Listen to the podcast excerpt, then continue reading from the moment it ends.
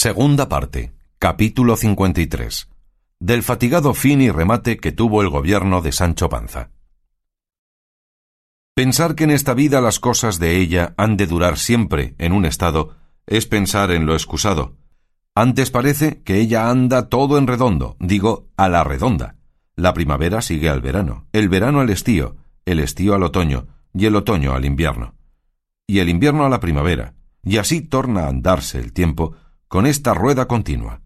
Sola la vida humana corre a su fin ligera más que el viento, sin esperar renovarse si no es en la otra, que no tiene términos que la limiten. Esto dice Cide Amete, filósofo mahomético, porque esto de entender la ligereza e inestabilidad de la vida presente y de la duración de la eterna que se espera, muchos sin lumbre de fe, sino con la luz natural, lo han entendido. Pero aquí nuestro autor lo dice por la presteza con que se acabó, se consumió, se deshizo, se fue como en sombra y humo el gobierno de Sancho, el cual, estando la séptima noche de los días de su gobierno en su cama, no harto de pan ni de vino, sino de juzgar y de dar pareceres y de hacer estatutos y pragmáticas, cuando el sueño a despecho y a pesar de la hambre le comenzaba a cerrar los párpados, oyó tan gran ruido de campanas y de voces que no parecía sino que toda la ínsula se hundía. Sentóse en la cama y estuvo atento y escuchando por ver si daba en la cuenta de lo que podía ser la causa de tan grande alboroto. Pero no sólo no lo supo, pero añadiéndose al ruido de voces y campanas el de infinitas trompetas y atambores, quedó más confuso y lleno de temor y espanto, y levantándose en pie, se puso unas chinelas por la humedad del suelo y sin ponerse sobre ropa de levantar ni cosa que se pareciese, salió a la puerta de su aposento a tiempo cuando vio venir por unos corredores más de veinte personas con hachas encendidas en las manos y con las espadas desenvainadas, gritando todos a grandes voces. Arma. arma, señor gobernador. arma. que han entrado infinitos enemigos en la ínsula y somos perdidos si vuestra industria y valor no nos socorre. Con este ruido, furia y alboroto llegaron donde Sancho estaba, atónito y embelesado de lo que oía y veía, y cuando llegaron a él, uno le dijo Ármese luego, vuestra señoría, si no quiere perderse y que toda esta ínsula se pierda. Que me tengo que armar, respondió Sancho, ni qué sé yo de armas ni de socorros. Estas cosas mejor será dejarlas para mi amo don Quijote, que en dos paletas las despachará y pondrá en cobro, que yo, pecador, fui a Dios no se me entiende nada de estas pérdidas. Ah, señor gobernador, dijo otro, qué relente es ese. Ármese vuesa merced, que aquí le traemos armas ofensivas y defensivas, y salga a esa plaza y sea nuestra guía y nuestro capitán, pues de derecho le toca el serlo siendo nuestro gobernador. Ármenme enhorabuena, replicó Sancho. Y al momento le trujeron dos paveses que venían proveídos de ellos, y le pusieron encima de la camisa, sin dejarle tomar otro vestido, un pavés delante y otro detrás, y por unas concavidades que traían hechas le sacaron los brazos, y le liaron muy bien con unos cordeles, de modo que quedó emparedado y entablado, derecho como un uso, sin poder doblar las rodillas ni menearse un solo paso. Pusiéronle en las manos una lanza, a la cual se arrimó para poder tenerse en pie. Cuando así le tuvieron, le dijeron que caminase y los guiase y animase a todos, que siendo él su norte, su lanterna y su lucero, tendrían buen fin sus negocios. ¿Cómo tengo de caminar desventurado yo? respondió Sancho, que no puedo jugar las choquezuelas de las rodillas, porque me lo impiden estas tablas que tan cosidas tengo con mis carnes. Lo que han de hacer es llevarme en brazos y ponerme atravesado o en pie en algún postigo que yo le guardaré o con esta lanza o con mi cuerpo. Ande, señor gobernador, dijo otro, que más el miedo que las tablas le impiden el paso, acabe y menéese, que es tarde y los enemigos crecen, y las voces se aumentan y el peligro carga. Por cuyas persuasiones y vituperios probó el pobre gobernador a moverse, y fue dar consigo en el suelo tan gran golpe que pensó que se había hecho pedazos. Quedó como galápago, encerrado y cubierto con sus conchas, o como medio tocino metido entre dos artesas, o bien así como barca que da al través en la arena. Y no por verle caído aquella gente burladora le tuvieron compasión alguna, antes apagando las antorchas, tornaron a reforzar las voces y a reiterar el arma con tan gran priesa, pasando por encima del pobre Sancho, dándole infinitas cuchilladas sobre los paveses, que si él no se recogiera y encogiera metiendo la cabeza entre los paveses, lo pasara muy mal el pobre gobernador, el cual, en aquella estrecheza recogido, sudaba y trasudaba, y de todo corazón se encomendaba a Dios que de aquel peligro le sacase. Unos tropezaban en él, otros caían, y tal hubo que se puso encima un buen espacio, y desde allí, como desde Atalaya, gobernaba los ejércitos a grandes voces decía Aquí de los nuestros, que por esta parte cargan más los enemigos. Aquel portillo se guarde, aquella puerta se cierre, aquellas escalas se tranquen. Vengan alcancías, pez y resina en las calderas de aceite ardiendo.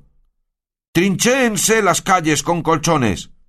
En fin, él nombraba con todo ahínco todas las baratijas e instrumentos y pertrechos de guerra con que suele defenderse el asalto de una ciudad, y el molido Sancho, que lo escuchaba y sufría todo, decía entre sí Oh, si nuestro señor fuese servido, que se acabase ya de perder esta ínsula, y me viese yo o muerto o fuera de esta grande angustia. Oyó el cielo su petición, y cuando menos lo esperaba, oyó voces que decían Victoria. Victoria. Los enemigos van de vencida. Ea, señor gobernador, levántese vuesa merced y venga a gozar del vencimiento y a repartir los despojos que se han tomado a los enemigos por el valor de ese invencible brazo. Levántenme. dijo con voz doliente el dolorido Sancho. Ayudáronle a levantar y puesto en pie dijo El enemigo que yo hubiere vencido, quiero que me le claven en la frente. Yo no quiero repartir despojos de enemigos, sino pedir y suplicar a algún amigo, si es que le tengo, que me dé un trago de vino que me seco, y me enjugue este sudor que me hago agua. Limpiáronle, trujéronle el vino, desliáronle los paveses, sentóse sobre su lecho y desmayóse del temor, del sobresalto y del trabajo. Ya les pesaba a los de la burla de habérsela hecho tan pesada, pero el haber vuelto en sí Sancho les templó la pena que les había dado su desmayo.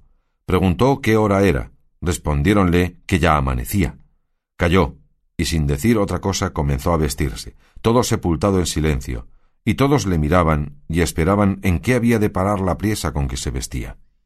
Vistióse, en fin, y poco a poco, porque estaba molido y no podía ir mucho a mucho, se fue a la caballeriza, siguiéndole todos los que allí se hallaban, y llegándose al rucio le abrazó y le dio un beso de paz en la frente, y no sin lágrimas en los ojos le dijo Venid vos acá, compañero mío y amigo mío, y conllevador de mis trabajos y miserias. Cuando yo me avenía con vos y no tenía otros pensamientos que los que me daban los cuidados de remendar vuestros aparejos y de sustentar vuestro corpezuelo, dichosas eran mis horas, mis días y mis años. Pero después que os dejé y me subí sobre las torres de la ambición y de la soberbia, se me han entrado por el alma dentro mil miserias, mil trabajos y cuatro mil desasosiegos. Y en tanto que estas razones iba diciendo, iba asimismo enalbardando el asno, sin que nadie nada le dijese. Enalbardado, pues, el rucio con gran pena y pesar subió sobre él, y encaminando sus palabras y razones al mayordomo, al secretario, al maestresala, y a Pedro Recio, el doctor, y a otros muchos que allí presentes estaban, dijo Habid camino, señores míos, y dejadme volver a mi antigua libertad. Dejadme que vaya a buscar la vida pasada para que me resucite de esta muerte presente. Yo no nací para ser gobernador ni para defender ínsulas ni ciudades de los enemigos que quisieren acometerlas. Mejor se me entiende a mí de arar y cavar, podar y ensarmentar las viñas, que de dar leyes ni de defender provincias ni reinos. Bien se está San Pedro en Roma. Quiero decir que bien se está cada uno usando el oficio para que fue nacido. Mejor me está a mí una hoz en la mano que un cetro de gobernador. Más quiero hartarme de gazpachos que estar sujeto a la miseria de un médico impertinente que me mate de hambre. Y más quiero recostarme a la sombra de una encina en el verano y arroparme con un zamarro de dos pelos en el invierno, en mi libertad, que acostarme con la sujeción del gobierno entre sábanas de Holanda y vestirme de martas cebollinas. Vuestras mercedes se queden con Dios y digan al duque mi señor, que desnudo nací, desnudo me hallo. Ni pierdo ni gano. Quiero decir, que sin Blanca entré en este gobierno y sin ella salgo. Bien al revés de como suelen salir los gobernadores de otras ínsulas. Y apártense, déjenme ir, que me voy a bizmar, que creo que tengo brumadas todas las costillas, merced a los enemigos que esta noche se han paseado sobre mí. No ha de ser así, señor gobernador, dijo el doctor Recio, que yo le daré a vuesa merced una bebida contra caídas y molimientos que luego le vuelva en su prístina entereza y vigor, y en lo de la comida yo prometo a vuesa merced de enmendarme dejándole comer abundantemente de todo aquello que quisiere. Tarde, piache, respondió Sancho. Así dejaré de irme como volverme turco. No son estas burlas para dos veces.